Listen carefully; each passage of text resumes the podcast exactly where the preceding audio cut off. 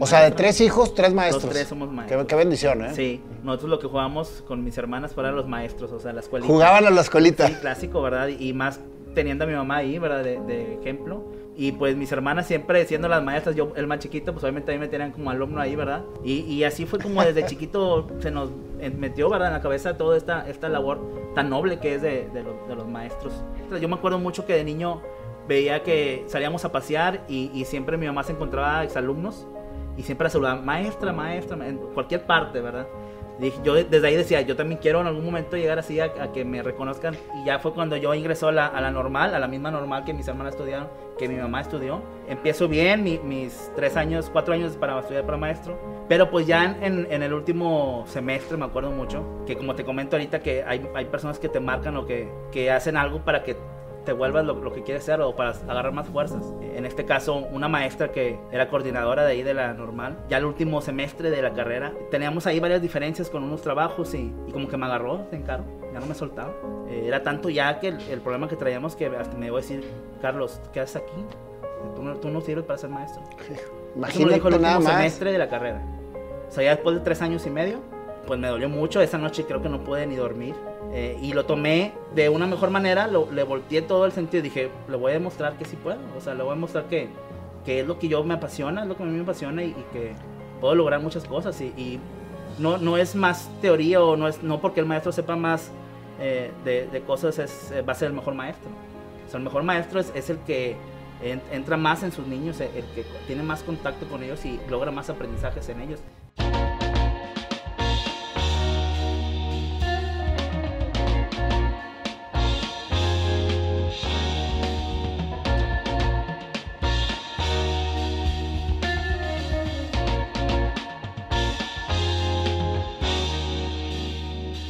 Mi querido Carlos, bienvenido a este tu programa. No sabes cómo te admiro. Te he, te he seguido la trayectoria, estás, estás, dejando huella, este, Carlos. El profe chido. El profe chido, muchas gracias a ti por la invitación. No, hombre, al contrario, es un honor tener gente que, que, El perfil de este programa es gente que ha alcanzado el éxito haciendo lo que le apasiona. Sí. Y qué buen ejemplo estás dando, Carlos, de toda tu congruencia, de todo lo que estás haciendo, por la educación, por los chavos, por todo lo que estás llevándole a la sociedad, que yo creo que se hace mucha falta en estos momentos. Sí, muchas gracias. Este, pues sí, como dices, es lo que me apasiona estar frente a mis niños.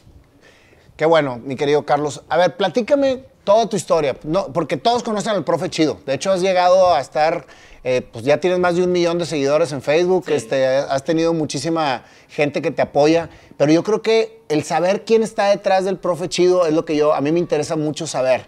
Platícame, este, Carlos, desde tu infancia, cómo eres de aquí de Monterrey, todo lo que, todo lo que me quieras platicar es tu okay, programa. Pues, este, soy aquí de Monterrey, todo empieza por una chiripada, como dicen mis papás, porque pues soy, soy el menor de tres hermanos. Eh, mis hermanas ya tenían siete y nueve años cuando yo nací. Eh, nazco en, en, la clínica de los maestros en, en, Mitras, porque pues mi mamá es, es maestra, ahorita actualmente es directora. Eh, y todo comienza así, ¿verdad? Que con una familia muy unida, siempre eh, reconociendo la labor de, de, los maestros, porque pues venimos de una familia que, que la mayoría somos, somos maestros. ¿Tus ¿verdad? papás son maestros? Mi mamá es maestra, ahorita directora, como te comento. Mi papá no, pero por ejemplo mis dos hermanas son maestras, tengo tía una que también es O maestra. sea, de tres hijos, tres maestros. Los tres somos maestros. Qué, qué bendición, ¿eh? Sí, uh -huh. este, ahorita platico también de, de, eso de mis hermanas. Eh, entonces, eh, comenzamos con, con, con la infancia. Eh, ¿De dónde, y, dónde naciste? ¿En qué parte de Nuevo León? Soy de Guadalupe. Soy de, de Guadalupe, Nuevo León. Eh, y luego ya este, en la infancia, pues jugándolo como niños, ¿verdad? Siempre. Nosotros lo que jugábamos con mis hermanas fueron los maestros, o sea, la escuela. Jugaban a la escuelita. Sí, clásico, ¿verdad? Y más teniendo a mi mamá ahí, ¿verdad? De, de, ejemplo para nosotros. Y pues mis hermanas siempre siendo las maestras, yo el más chiquito, pues obviamente a mí me tenían como alumno ahí, ¿verdad? Y, y así fue como desde chiquito se nos metió, ¿verdad? En la cabeza toda esta, esta labor tan noble que es de, de, los, de los, maestros. Y, y fuimos creciendo. Eh, durante pues mi vida he tenido personas que, que, yo creo que han marcado y que han participado en, en, en, este proyecto, yo creo, de alguna u otra forma, ¿verdad? El caso pues es de, de mi abuelita que, que, siempre desde niño me decía que lo que fuera a hacer, tratar de ser siempre el, el mejor, marcar diferencia, ¿verdad? Uh -huh. eh, trascender. Y, y, fue así como mis hermanas empezaron estudiando para maestras. Yo me acuerdo mucho que de niño veía que salíamos a pasear y, y siempre mi mamá se encontraba exalumnos y siempre la saludaba, maestra, maestra, en cualquier parte, ¿verdad? Yo desde ahí decía, yo también quiero en algún momento llegar así a, que me reconozcan. Qué, importante, qué importante es ver a tus padres realizados, este, en este caso que me estás hablando de tu mamá, este, y cómo es el, el, primer ejemplo que uno, que uno vibra y que uno, y que uno va precisamente este, eh, poniéndolo como objetivo, es, es, ver a un padre eh, realizado, una madre realizada en lo que está haciendo, ¿no? Claro, sí, en algún momento de la vida querer llegar a ser también así como, como tus padres, ¿verdad? Eh, y, y, fue así como, pues te digo, yo, yo veo que mi mamá, los, los exalumnos, de hecho ahorita mi mamá tiene 49 años de servicio. 49 años de servicio. Está, es directora actualmente. se sigue encontrando a exalumnos de hace 40 años y ella se acuerda muy bien, ah, tú eres Juanito, sí, que te portabas mal, entonces todo eso a mí me, llamó mucho la atención desde niño de que te comento que se encontraban con, la maestra Laura, mi mamá. Este, y desde ahí yo dije, no, pues yo quiero ser también maestro, ¿verdad? Entonces ya fue pasando el, tiempo, eh, estuve en la primaria con mi mamá, ella era la, directora de mi escuela. Eh, que, por ejemplo, aquí otro punto que también quería comentar de los maestros es los hijos de maestro, porque no es fácil ser, ser hijo de, de un maestro o una maestra, ¿verdad? Porque obviamente las maestras tienen, aparte de sus hijos, tienen otros 40 hijos en, el aula. Y, por ejemplo, festivales, si, si, su hijo o su hija no está en, con ella en su escuela, pues deja de ir a las calificaciones de sus hijos por estar atendiendo también a... O sea, no puede dejar su grupo solo, no puede ir a un festival, a unos villancicos, porque tiene que también estar con... Y aparte nunca deja de ser el hijo de la maestra. y si la maestra es, este, dura o es este, exigente, pues el hijo, oye, no, pues que tu mamá y que etcétera. Yo fui hijo de maestro. Mi papá, mi papá, que en paz descanse, este, también dio... él no era maestro de profesión, pero daba, daba clases. este, y, conecto mucho con lo que estás diciendo porque es una profesión muy hermosa, es una profesión muy, este, muy meritoria y cuando la gente este, valora este, la, toda la, la, función de un maestro es muy bonito porque en realidad son nuestros guías, este, final, finalmente, ¿no? Sí, son nuestro ejemplo, ¿verdad? Este, y toda la infancia pues fue muy, muy feliz con mi familia, una familia muy unida, muy grande, muchos tíos y tías que tengo. Este, y, y ya fue cuando ya mis hermanas entran a, la normal para maestros, que es la que está en construcción, la Miguel F. Martínez. este, mis dos hermanas egresan de ahí y con más ganas, o sea, yo veía todas las actividades que hacían ellas. y ya querías. Sí, también ya, ya quería, ¿verdad? Entonces ya termino la secundaria, sigo la prepa y en la prepa ya ves que antes de terminar pues te ponen test para, para saber qué es lo que vas a estudiar o como que para guiarte algo, ¿verdad? Pero a mí no me salía que para maestro, a mí me, a mí me gustaba mucho dibujar, me gustaba diseñar cosas y ahí me salía diseño gráfico, diseño gráfico. Entonces yo le hice caso a, ese test, ¿verdad? Yo, yo, me fui primero a estudiar diseño gráfico, entré a... Pero fíjate, ahorita lo mencionábamos en la entrevista pasada, este, Carlos, realmente este, esa decisión la tiene que tomar uno de su interior, ¿no? O sea, digo, obviamente te guías en, la teoría, pero lo que yo le digo a la gente, tengan mucho cuidado cuando tomen una decisión de qué estudiar, porque finalmente estás trazando tu futuro, ¿no? Entonces, como te comenté, sí me gustaba mucho el, el, diseño, el dibujo y todo esto, pero no como un trabajo o no como una tarea que me pusieran a hacer. O sea, a mí me gusta dibujar lo que de repente me naciera dibujar y me salía bien, ¿verdad? Entonces entro a estudiar diseño gráfico, empiezo el primer tetramestre eh, y no, veo que no, o sea, la verdad que noto no, no es lo mío, ¿verdad? No, no me gustaba estar ahí este, trabajando en, en, lo del dibujo porque pues no era algo así que, a mí me, nacía dibujar, pero no por un trabajo, por alguna tarea. Entonces, este, ¿sabes qué? Le dije, no, ¿sabes qué, mamá? No, no va por ahí quiero ser maestro, o sea, ya, ya eso era lo, lo que estaba destinado. O sea, ¿tu pasión, Carlos, es ser maestro? O sea, ¿tu pasión es enseñar? ¿Cuál es tu pasión? Mi, pasión es enseñar, es, este, es, es, trabajar con los niños, es, es diseñar estrategias para que los niños eh, aprendan de alguna, de otra forma diferente, no a la clásica que siempre eh, es, ¿verdad? Cuadrada, o sea, es que aprendan jugando, que aprendan divirtiéndose y es un aprendizaje que se logra más fácil en ellos si se financia más en, en los alumnos. Entonces, es el diseñar esas estrategias para que los alumnos eh, aprendan mejor.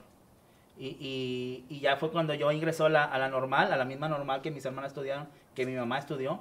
Eh, y fue, entro y, veo todo lo que hay ahí, todos mis compañeros y, o sea, fue, fue la maravilla, ¿verdad? Estudiar ahí eh, para maestro.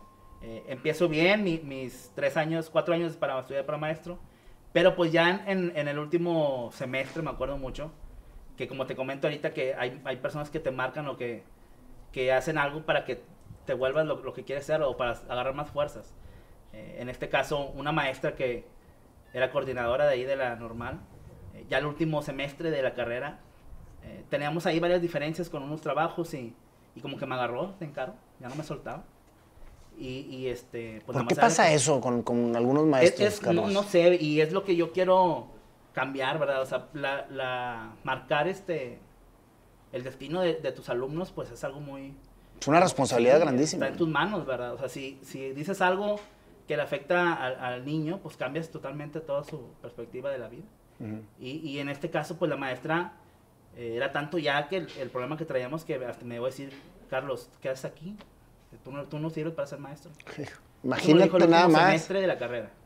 O sea, ya después de tres años y medio, me, me dice eso la, la maestra, me acuerdo mucho, ojalá que me esté viendo ahorita la maestra, Ujú. eh, que está viendo todo lo que he logrado, ¿verdad? Y, y, este, pues me dolió mucho, esa noche creo que no pude ni dormir, porque pues ya eran los últimos semestres de, el último semestre de mi carrera, eh, y lo tomé de una mejor manera, lo- le volteé todo el sentido, dije, le voy a demostrar que sí puedo, o sea, le voy a demostrar que, que es lo que yo me apasiona, es lo que a mí me apasiona y, y que puedo lograr muchas cosas y, y no, no es más teoría o no es no porque el maestro sepa más eh, de, de cosas es, eh, va a ser el mejor maestro. O sea, el mejor maestro es, el que en- entra más en sus niños, el, el que tiene más contacto con ellos y logra más aprendizajes en ellos de alguna u otra forma, como, como te comento ahorita, con juegos, con didáctica, con, con muchas cosas. ¿Cómo fuiste descubriendo esa manera diferente de, de enseñar?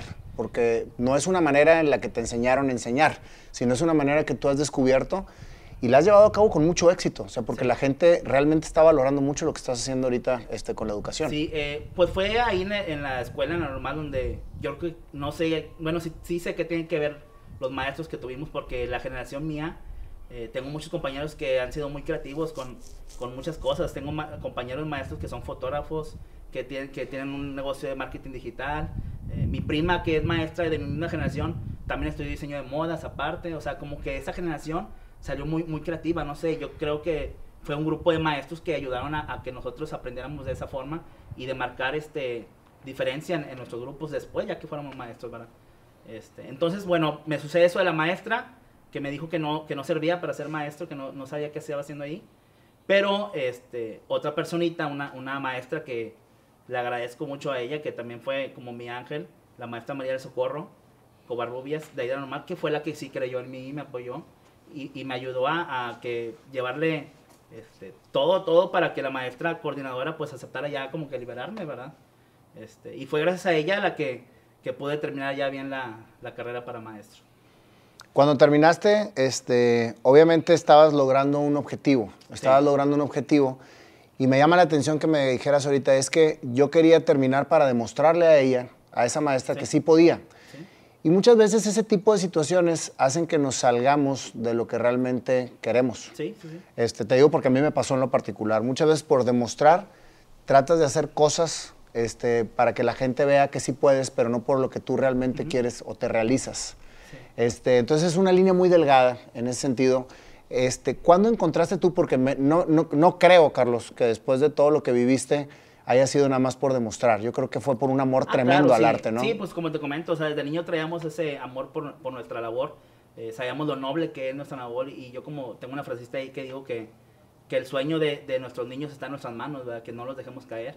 Y, y yo creo que ya cuando entro a, a mi salón, a mi grupo, es cuando ya empiezo to- todavía más a, a- a diseñar esas estrategias y, y a entender el, el amor a la, a la profesión, ¿verdad? Porque pues no había tenido un grupo mío. Ujú. Entonces, pues ya terminó la normal y, y en mi generación fue, creo, la segunda generación, si no me equivoco, que para tener, obtener una plaza, pues tenías que presentar un examen. Este, presentas un examen y ya te asignan este, tu plaza de, de maestro. ¿verdad? Un examen, te digo que es un examen de todo el día. De, de que te quiten el celular para entrar a presentar. Y- Este, que dura todo el día, que hasta hay ambulancia ahí afuera del, del salón por si... Sí, ¿de veras? Sí. O sea, es, es un examen muy, muy pesado, ¿verdad? Y, y, este, afortunadamente, pues salí ahí de los afortunados en que pues sí pasé la, el examen, me asignan mi plaza en Suazo, Nuevo León. Este, está algo retiradito, pero pues sí, como quiera era la prim- el primer año, ¿verdad? Yo sabía que me, me podía cambiar. Entro con mi primer grupo y este, mi directivo eh, era un maestro que, que tenía creo que un puesto político en el sindicato, entonces casi no iba el directivo a, a la escuela. Eh, quería yo hacer actividades con padres de familia, integrarlos, invitarlos a nuestros salones y pues no podía muy bien porque el director muy cuadrado también, de que no, no vamos, nada, más, nada más lo que es, ¿verdad? Este, porque igual si, si pasaba algo aquí, pues no estoy yo porque estoy allá en el sindicato. Y, Total, terminé ese año este, y decido cambiarme a mi, a mi escuela donde estoy actualmente, donde tengo 11 años trabajando. O sea, nada más estuviste en Suazo y ahorita. Un año, sí, nada más he estado en dos escuelas este, y trabajos, he tenido contratos también en, en el turno de tarde, ¿verdad? Pero entonces eh, me cambio a Juárez, Nuevo León, a la, a la escuela actual y llego este, muy afortunado de, tener un, equipo de trabajo muy, padre, muy, muy, este, muy, muy, muy este, buen lidera, liderado por, la directora que tenía en ese momento. Eh, era mi directora Ceci Méndez. Ella yo creo que, me enseñó muchas cosas que no me enseñaron en, la norma, porque era más de, reflexiones, de, cosas que le habían sucedido a ella cuando era maestra, de Carlos, mira, acuérdate, esto pasa y puede suceder esto. Entonces me acuerdo mucho que mi dire así, llegaba muy temprano a la escuela, 7 de la mañana, entramos 7 y media y llegaba a las 7 de la mañana. Y a mí me gustaba llegar también temprano para platicar con ella antes de, de entrar a mi grupo. Ella este, nos decía mucho que, que, nosotros los maestros pues era una labor muy importante y que si teníamos problemas afuera de nosotros de, de la escuela, que si teníamos eh, problemas nosotros en nuestra vida cotidiana, teníamos que llegar al salón y afuera del salón dejar todo eso aparte de nosotros, ¿verdad? Porque llegábamos con nuestros niños y pues obviamente ellos no tenían la culpa de todo lo que nosotros teníamos. No, y aparte fíjate que si hacemos consciente que, el, que el, y lo acabo de repetir en una entrevista anterior, que si tú realmente haces consciente que el único segundo que existe en la vida es lo que estás viviendo en este momento, entonces lo que vienes cargando ya no existe. Sí. Nada más que pues somos muy partícipas a venirlo cargando y llevarlo cargando a todos lados. Entonces, es como yo les digo, es, es como traer una mochila llena de piedras, güey, en todos los lados a donde vas. Sí. Pues mejor deja la mochila y cuando regreses otra vez al problema, entonces la vuelves a cargar para poderla seguir quitando, ¿no? Pero, Sí. pero nos cuesta tanto, Carlos, hacer consciente de eso. Y ahorita que me estabas comentando, ustedes como maestros yo creo que tienen que tener muy claro esto, porque muchas veces los maestros hispanis se desquitan con Sí. los niños. Y, y el niño anda como que, oye, espérame, pues si yo vengo a, a- a divertirme, a estudiar, a aprender, Sí. y tú vienes con todo y la traes contra mí, y pues qué, qué responsabilidad. Sí, no, na, yo este, he tenido alumnos, fíjate, que yo creo que el único lugar donde son felices es ahí en el salón, o sea, con sus compañeros y conmigo. Eh, trabajo en una comunidad media, media baja eh, y obviamente hay alumnos que tienen violencia familiar en sus casas, que tienen alcoholismo sus papás, entonces yo creo que tengo, me ha tocado eh, conocer muchas historias que donde el único lugar donde los niños son felices son con nosotros. Entonces imagínate si todavía nosotros llegamos con un mal humor o, o con problemas de nosotros y nos desquitamos con ellos, pues eh, ¿qué, qué le queda al niño? ¿Qué, qué, qué grado das? Ahorita estoy en cuarto año. Cuarto año. Cuarto año. Son Híjole, qué- qué- y, y- y qué importante edad. O sea, Sí. ese, ese es precisamente el parteaguas entre la infancia y la juventud. Sí, O sea, sí. Este, he dado todos los grados, eh, me asignan cada, cada año diferente, pero sí el que más me gusta es cuarto, quinto año, ¿verdad? mm. Eh, y luego, este, como te comento ya con esta directora, pues me abre la, la oportunidad de hacer muchas estrategias de ideas que yo traía que me... ah, Claro, Carlos, hazlo, o sea, todo por los niños, ¿verdad? Platícame qué es lo que hace, qué, qué es lo que hace diferente tu método de educación. Bueno, mira, yo trato mucho de integrar eh, a los padres de familia con, con... Es un equipo, ¿verdad? Yo siempre digo que es un equipo, padres de familia, alumnos y maestros. Tenemos que estar los tres este, integrados en un equipo para poder lograr bien ese aprendizaje en, en nuestros niños. Entonces, por ejemplo, yo, varias actividades, una de las que, que ha llamado mucho la atención es que vamos a ver un tema de, de instructivos de, de recetas de cocina o de remedios caseros. Ah, ok, bueno, yo invito, yo invito a los madres de familia y hacemos como un spa con, con mis alumnos y cada alumno prepara su, su, su mascarilla para su mamá, sus mamás van ahí y a ellas les ponen las mascarillas, entonces es, un- es aprenden, aprenden sin que se estén dando cuenta ellos, ¿verdad? O sea, eh, jugando o, o haciendo actividades distintas y los padres de familia, pues súper emocionados también, aparte de que eh, reforzamos ese vínculo, ¿verdad? De, de Que, que- que- que está ahorita cada vez más perdido, sí, ¿no? Sí, sí, sí. Este, Y, y- y la reacción de los padres es positiva, o sea, logras, Siempre. logras el quórum. Sí, sí, sí, siempre. O sea, la mayoría eh, pide permiso en sus casas para, para ir a participar. Estas actividades las empezamos a hacer porque en nuestra escuela veíamos que los viernes eh, los alumnos, eh, había poca asistencia de alumnos. Nos preguntamos por qué, ¿verdad? Y ya muchos eh, su- supimos que pues los alumnos iban a casa de sus abuelitos desde el jueves eh, en la tarde, pasarse el fin de semana, porque no vivían cerca, entonces se iban, se iban desde el jueves antes y los viernes no iban a la escuela. Entonces, una de las actividades que, que hicimos de los de las estrategias fue hacer ese tipo de actividades eh, divertidas, lúdicas, para que los alumnos, en lugar de irse con los abuelitos, le dijeran, no papá, mejor vámonos mañana viernes en la tarde, después de la escuela, porque vamos a hacer esto. Y así fue como, como empecé a hacer muchos tipos de, de actividades, de verdad, diferentes. También qué importante es que, que- que trabajen ustedes para que los alumnos no, no se vayan de la escuela, Sí. o sea, porque hay, mucha, eh, hay, hay mucho abandono, ¿no? Sí, sí, sí, hay mucha deserción. Eh, y, y, mucho es por esto, porque los papás pues trabajan, tienen que llevarse a los, a los, a los abuelitos a que los cuiden, o cosas así, ¿verdad? Entonces, eh, obviamente ya, ya con todas las actividades, pues sí logramos que, que los alumnos siguieran yendo los viernes, ¿verdad? Y, y asistieran más, con más este, ganas de, de, de ir a la escuela. Qué maravilla. Y ahora en la pandemia este, me di cuenta también que te metiste bien fuerte a, surtir útiles escolares, ¿no? Ah, este, eso, eso, es muy, muy, realmente el que lo hagas tú por tu propia iniciativa y que logres lo, lo, que estás logrando es increíble, Carlos.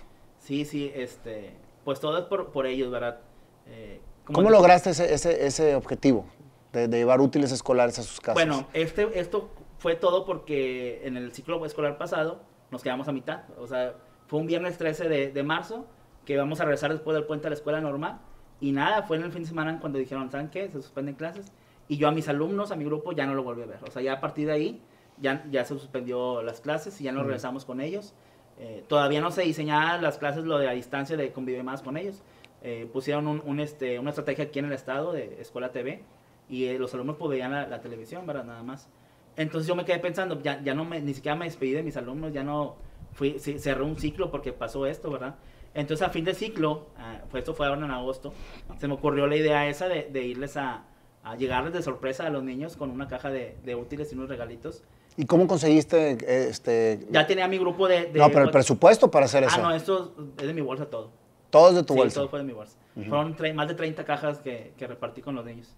este, y sí, las mamás sabían, a las mamás les pregunté la dirección, pero les dije pues que los niños no supieran. ¿verdad? No, y, es, y ahí en tus redes sociales me metí a ver este, la reacción de los niños cuando llegabas tú y se ve que es un amor, es un amor de neta, o sea, no es un amor de conveniencia, sino que este, una en lo particular este, me causó mucho, mucho sentimiento bonito el, este, que llegas tú y que la niña sale, te ve y se pone a llorar. Y ya no, puede, ya no puede dejar de llorar de la emoción de estarte viendo. O sea, entonces, eso precisamente es lo, yo creo que es una de las satisfacciones más grandes que logra un maestro, ¿no? El amor de sus alumnos. El, llegarles a ellos, eh, el ser amigo de ellos, ¿verdad? De darles esa confianza, claro, sin pasar esa rayita, ese límite, ¿verdad? Pero siempre eh, el alumno va, va, a quedarse con esa experiencia del maestro que estuvo con él, que estuvo acompañándolo, ¿verdad?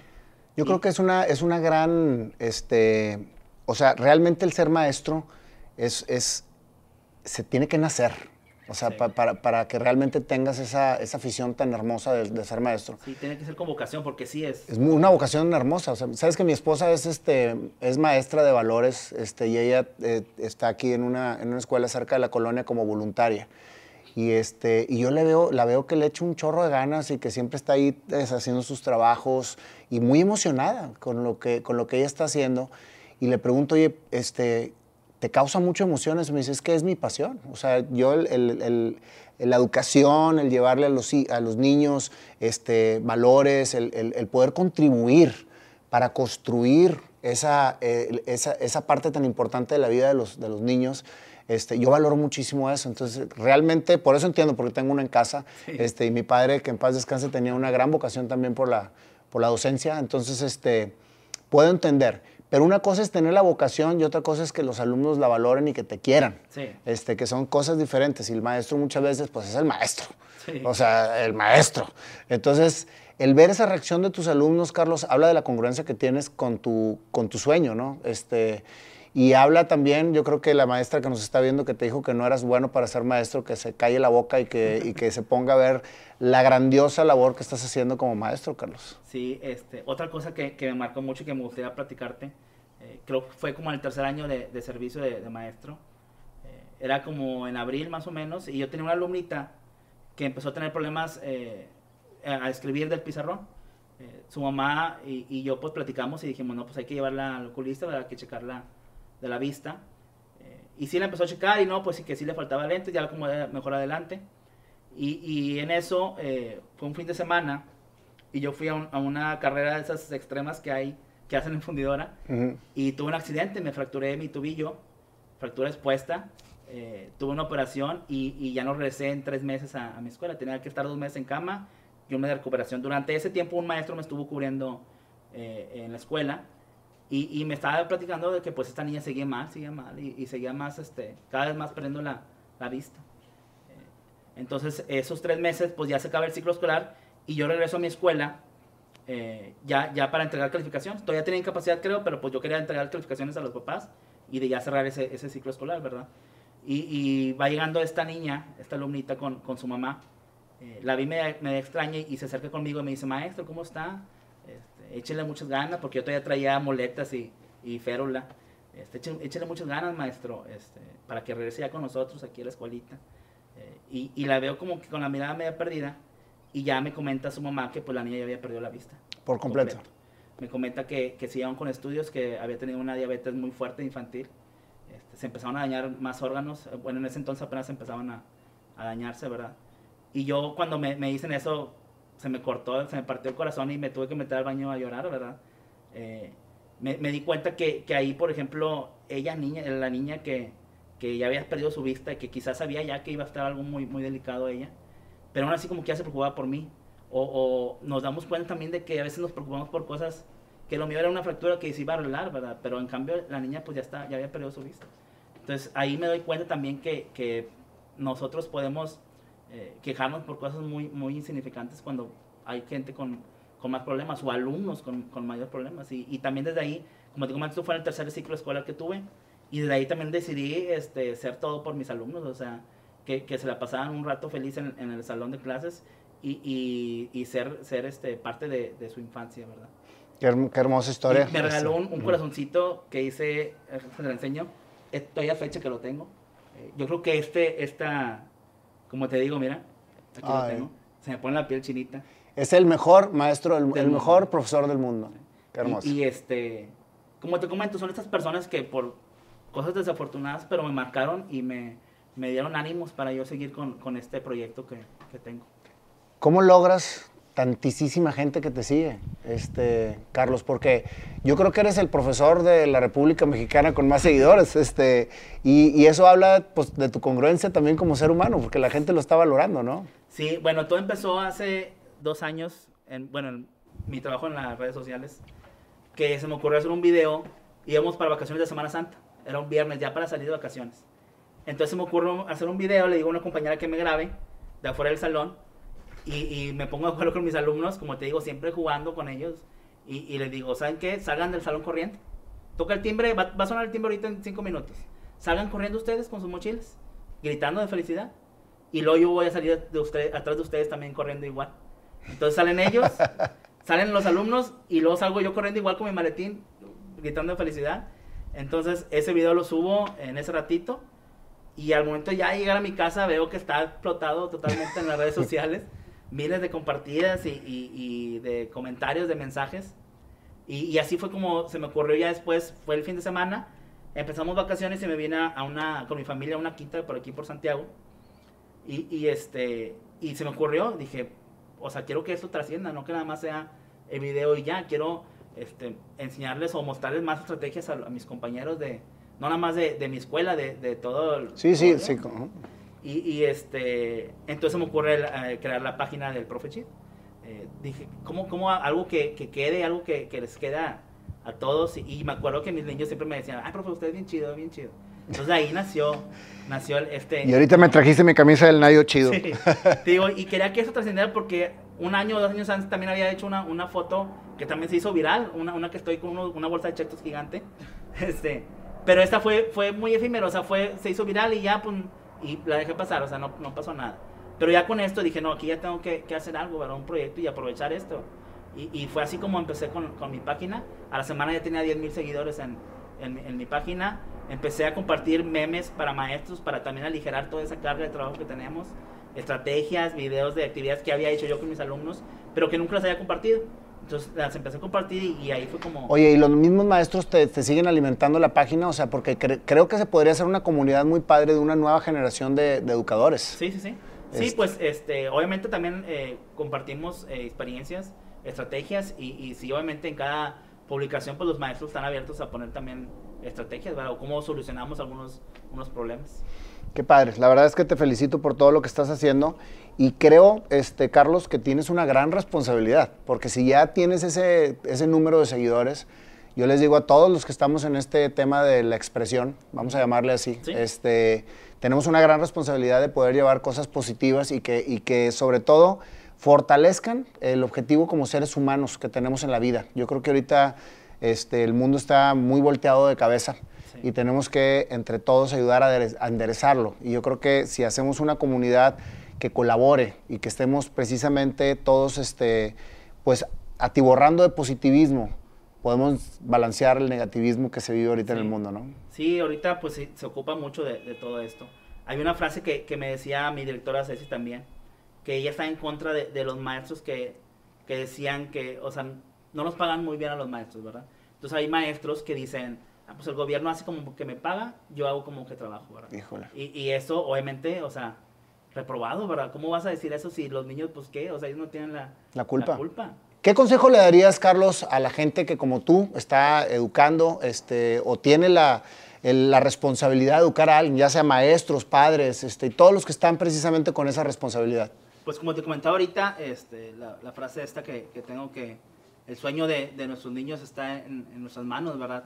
No hay que dejarlos caer porque pues obviamente si hacemos algo negativo para ellos, pues les cambiamos su perspectiva de, la vida, ¿verdad? Entonces, yo creo que estar, este, ser responsables con, con ellos, ¿verdad? Bueno, pues muchísimas gracias, Carlos. Este, fue realmente una entrevista muy padre, como todas. Este, te agradezco muchísimo tu tiempo y sobre todo el habernos compartido tu pasión, tu historia, que es una historia hermosa. Te felicito. Este, ojalá, Carlos, que mucha gente siga tus pasos en el sentido de este nuevo método de educación en donde le, das al niño la posibilidad de poder realmente sentirse cómodo y soñar. Sí, conozco, conozco muchos maestros que, que dan todo por, por sus niños, ¿verdad? afortunadamente tengo a mi familia que, que sé que también es muy, muy dedicada a su trabajo y muchos amigos que, conozco del gremio que son muy dedicados con, con, los niños. Perfecto, Carlos. Pues mira, vamos a terminar la historia, como ya es una costumbre en este programa, con tu canción, que es la canción que tú escribiste contándonos toda esta historia. Para eso le voy a hablar a mi querido amigo Jorge Luna, el Panda. ¿Cómo estás? ¿Qué tal? ¿Qué tal? Ay, gracias. A ti, Pandita. Pues bueno, mi querido Panda, a ver qué es lo que nos traes ahora para la historia de Carlos. Pues voy a tener que inspirarme como cuando también yo, estaba, yo estaba chiquillo y que hacía travesuras a los, a los profes chidos. yo luego, luego escaneaba a los profes y decía, aquí sí puedo hacer lo mío. Y hay unos que decían, no, no este ni de chiste. Me equivoqué varias veces. Pero bueno, aquí este, estás. Pero bueno, aquí andamos. Haciendo lo que te apasiona. Me gradué, pero estamos haciendo lo que me apasiona. Eso. Adelante, a ver. Me, me, gusta un ritmo así como que medio cha, cha, cha, muy acá, muy así, tipo así.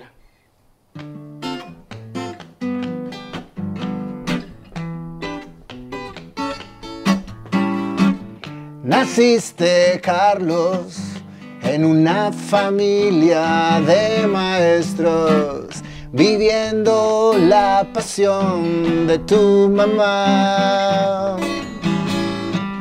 Creciste, Carlos, jugando a la escuelita y viendo la vida pasar. Descubriste que tu pasión era educar. Sentiste las ganas de expresar. Hubo confusión de qué estudiar, pero tu corazón te llevó a educar.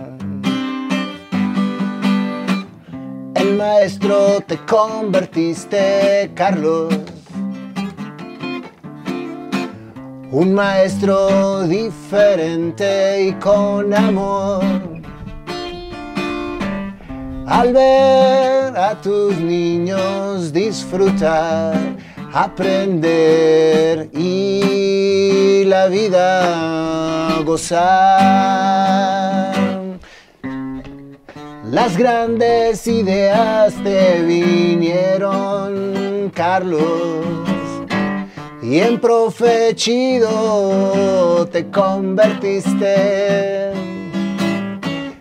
llevando grandes proyectos y siendo congruente de educar con amor, Carlos. El profe chido se convirtió y Carlos feliz está, dejando a la gente bienestar. adaptándose a lo que toca vivir y muchas herramientas convertir. Carlos, profe chido está aquí y viene a enseñar, a poner a la vida a cantar. Carlos, El profe Carlos, el profe chido, el profe chido.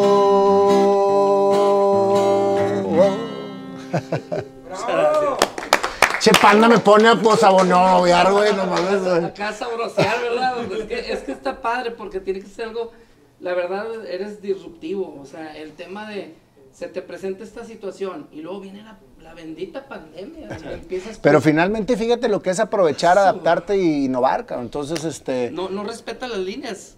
No respeta las líneas. Y eso es, yo creo que justo lo que necesitamos en el mundo es no respetar las líneas porque las líneas ya no existen. Con O sea, pero fíjate, sin perder el, el- el tema de la, de la responsabilidad. Sí, claro, Dices, ¿cómo puedo sacar una segunda línea y evolucionar esto, adaptarme a, la- a lo que está sucediendo, ¿no? Sí, sí, como te comento, mi mamá tiene 49 años de servicio este, y ella también o sea, tuvo que empezar a, a mover la computadora y a todo para estar con sus maestros en reuniones, ¿verdad? Entonces, todos nos tuvimos que adaptar a, a esto, obviamente. Pues muchísimas gracias por tu tiempo, por esta gran historia, Carlos. Y sigue, por favor, trascendiendo en lo que estás haciendo. Muchas gracias, sí, muchas gracias también por invitarme. Dios te bendiga.